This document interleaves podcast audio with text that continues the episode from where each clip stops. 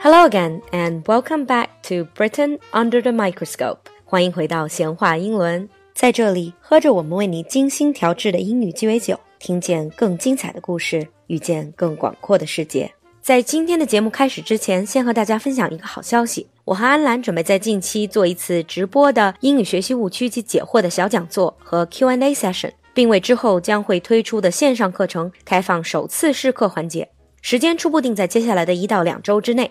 这样完全免费的福利，作为小酒馆常客的你，怎么能错过呢？赶快联系露露小助手占位置吧。小助手微信是 l u l u x j g，也就是小酒馆的首字母 x j g。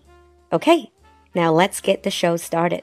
Hello，安兰。 Hello, everybody. So today we are going to talk about something that is quite essential to British people still nowadays. Yep, we're going to be talking about tea. you know, there's a stereotype of English people. When you think of the English, you think of half a cup of tea, a cup of tea. But to what extent is that still true? Are you still big on tea drinking? Well, there are lots of people that drink coffee, but British people are estimated to drink about 60 billion cups of tea a year. 60 billion, 600亿杯. What is your population?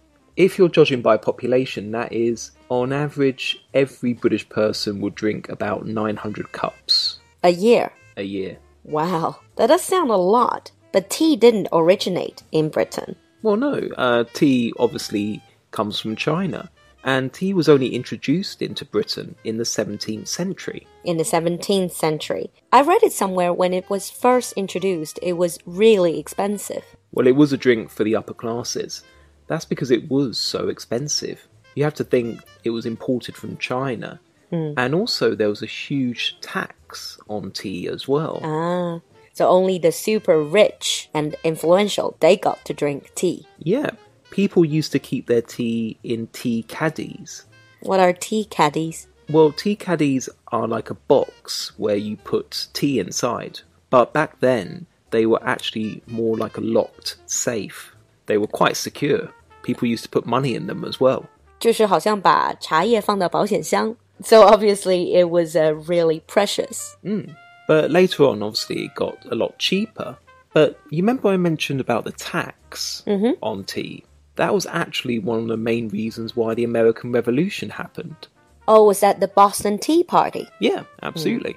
So nowadays, tea is still a very big part of British culture. Generally, it's the first thing people do when they have guests or they come home is to stick the kettle on. So to put the kettle on means to boil the water. Yeah, but it also just means to make a tea or a coffee by context. So, for example, when I come home, my mum might say to me, Oh, I'll stick the kettle on, or I'll put the kettle on. Ah, they do ask you if you want a hot drink, a tea or a coffee. Yeah, and this is just an ingrained habit. This is something that people do all the time. So much that we actually have a peak in electricity in the UK. When there's an advert, when there's a commercial break with a TV show, Mm-hmm. the energy consumption actually peaks. It skyrockets in the UK because People are everybo- making tea. people are making a cup of tea or going into the fridge. So you can actually see when the adverts are on for a very popular show. That's when people get up and make themselves a cup of tea. Yeah. Or have a cuppa. Have a cuppa. Is that the British expression? Yeah. Because lots of English speakers might say cup of tea. Uh, the cuppa, cup of. Yeah. Is that spelled C U P P A? Yeah. Ah, So you have a cuppa or you make a brew. make a brew Yeah. also means to have a tea. Yeah. Or it means to make a tea. But how do British people have their tea? How do English people have their tea? You don't drink green tea that much, do you? No, not really. We generally drink black tea. Black tea 就是红茶. It's not red tea. No, no, no. That's something that I found a bit surprising when I first started learning Chinese, the idea of Hongcha, because in England it's black. We would consider it black. But you don't drink it on its own, right?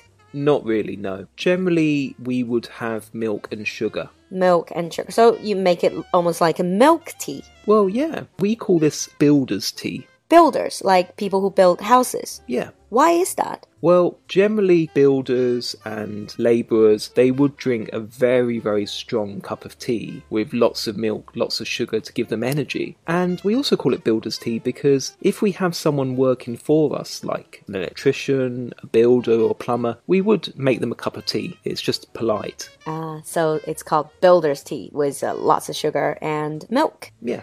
I remember the first time I was drinking black tea in England, and some people were looking at me funny because I don't take sugar or milk. I can't take them. No. And then they were asking me, Isn't it bitter? I said, Well, I'm used to it. Yeah. But saying about the sweetness as well, Hmm. saying about the bitter taste of tea, generally, it, when we have a cup of tea, we would also have a biscuit with it. When you have a break at work, you have a tea, you have a biscuit. Yeah, and that's actually something that employers have to give their employees by law. If you work a six hour shift, Mm-hmm. for example, you would have to have at least half an hour break so you can have a cup of tea. Like a tea break. Mm. Yeah. So earlier we mentioned that a lot of people still drink tea, even though people also drink coffee now. Would you say it's that older generation would drink tea more often than younger generation? The older generation would drink builder's tea much more. But younger people now, they like to drink more specialised types of tea. So, peppermint, green tea, and also some unusual flavours as well, unusual blends. Oh, like flowers, like flower tea, Yeah.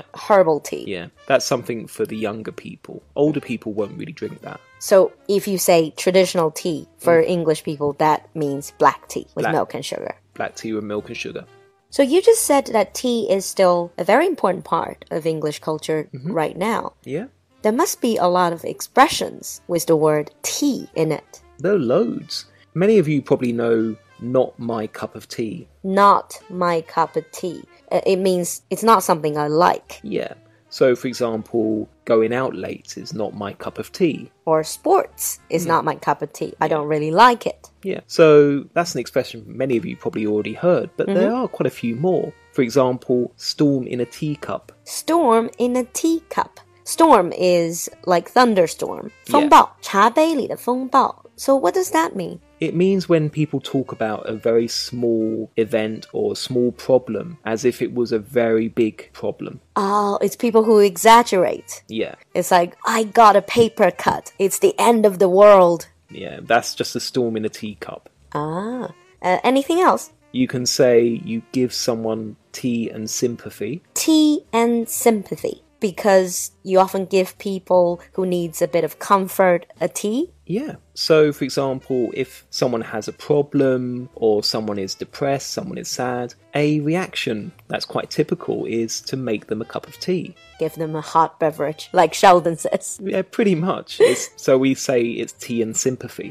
tea and sympathy And the last expression that I want to talk about is China related, mm-hmm. and that is not for all the tea in China.